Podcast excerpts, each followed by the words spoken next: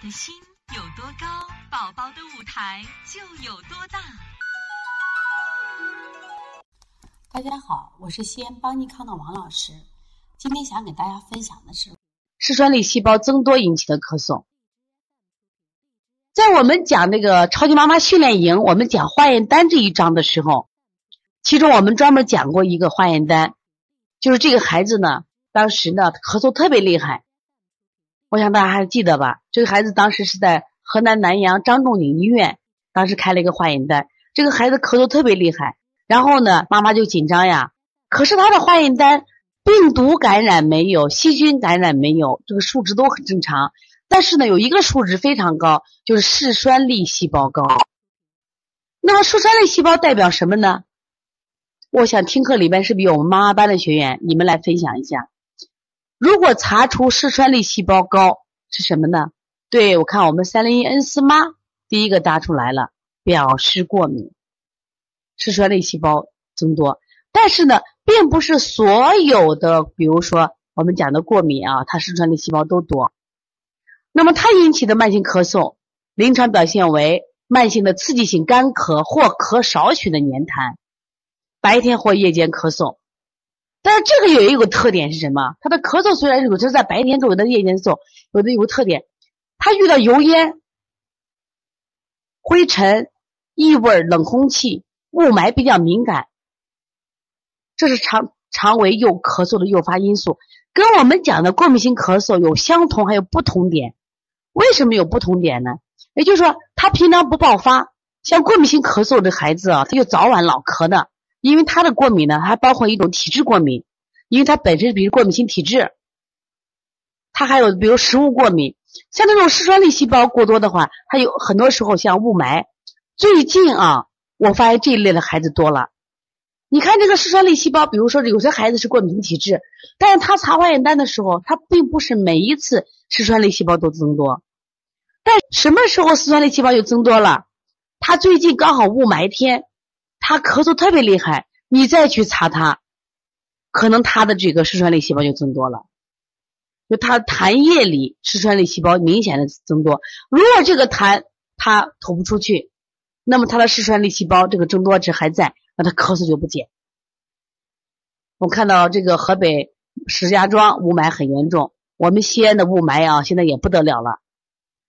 这现在有人都给我们西安，我们说西安是叫古都。说现在就不叫古都了，叫霾都。我想现在的霾都是越来越多了啊，这种称号绝对不是褒义词了。你想，当这种霾越来越多的时候，我们呼吸系统疾病就越来越多，人们的生存的空间越来越少，人们的幸福感越来越少，我们的孩子越来越可怜。你看，大家都在分享啊，每个城市都是雾霾。那么这样的咳嗽，妈妈也不要担心。这是跟什么有关系？跟雾霾有关系。这也就是我们中央电视台的财经，他为什么当时就是自己不是编了部片子吗？那他是他的孩子，因为身体先天不好，出生就要做手术，大夫就跟他说，如果有雾霾天，你就不要出去。那么当时财经呢，他自己在家里数着日子，发现在北京的日子只有少数的晴天，大多数是雾霾天。所以说，雾霾天，他在他的这个引起的咳嗽，如果化验的时候就会出现嗜酸粒细胞增多，它不一定是病毒感染，不一定细菌感染。就是我们以前看有人有病没有，都看的是哎病毒感染、细菌感染，看血白那个白细胞，啊赶紧吃头孢。为什么现在就通过学习不让你们说随便滥用头孢的？你像这样的咳嗽，你和头孢没有关系吗？你凭什么吃人家头孢呢嘛？你吃头孢就吃错了嘛？妈妈就着急的，我吃头孢可我吃头孢什么拉定？我说你胡吃呢嘛！你这样的话，就把药用错，你也是玷污了这个药呢。本身抗生素是用来杀菌的，你这个嗜酸粒细胞，你吃什么头孢呢嘛？你要吃什么？吃抗病药。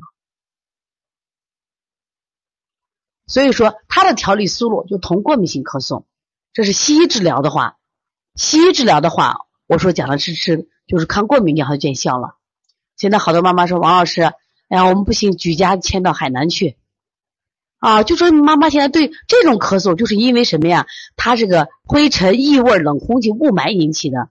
包括呢，呃，前段时间就中央电视台吧报道一个学校，他们这个学校呢就换了个塑胶跑道。现在我们的学校呀都是越来越现代化、文明化了。过去我们上学的时候都是水泥地或土地，小孩可能摔一跤就会把腿磕破了。那现在呢，都为了好漂亮、好美观，也为了安全呢，都用了塑胶跑道。但什么情况呢？这个塑胶跑道，这个学校用了以后，很多孩子就流鼻血、头晕、恶心，因为大量的孩子这样子。他们查了食物没有问题，后来发现他们的塑胶跑道的这种气味会引起什么呀？孩子咳嗽。包括我们这里边，今天可能听课有个妈妈，就是呢小薇的妈妈，她那天讲，她烫了个头，她头上那个氨水味儿，她一靠近孩子，孩子就咳嗽。那么一离开孩子，孩子就不咳嗽。后来妈妈一气之下，把刚烫了一个漂亮的头发就剪掉了。这就是说，这种是因为什么呀？就空气中的某些刺激的味道引起的咳嗽，它跟这个肺也没有关系。但如果你不懂的话，你过度治疗，你不停的打抗生素，你不停的吃吃药，那可能把孩子反而就伤害了。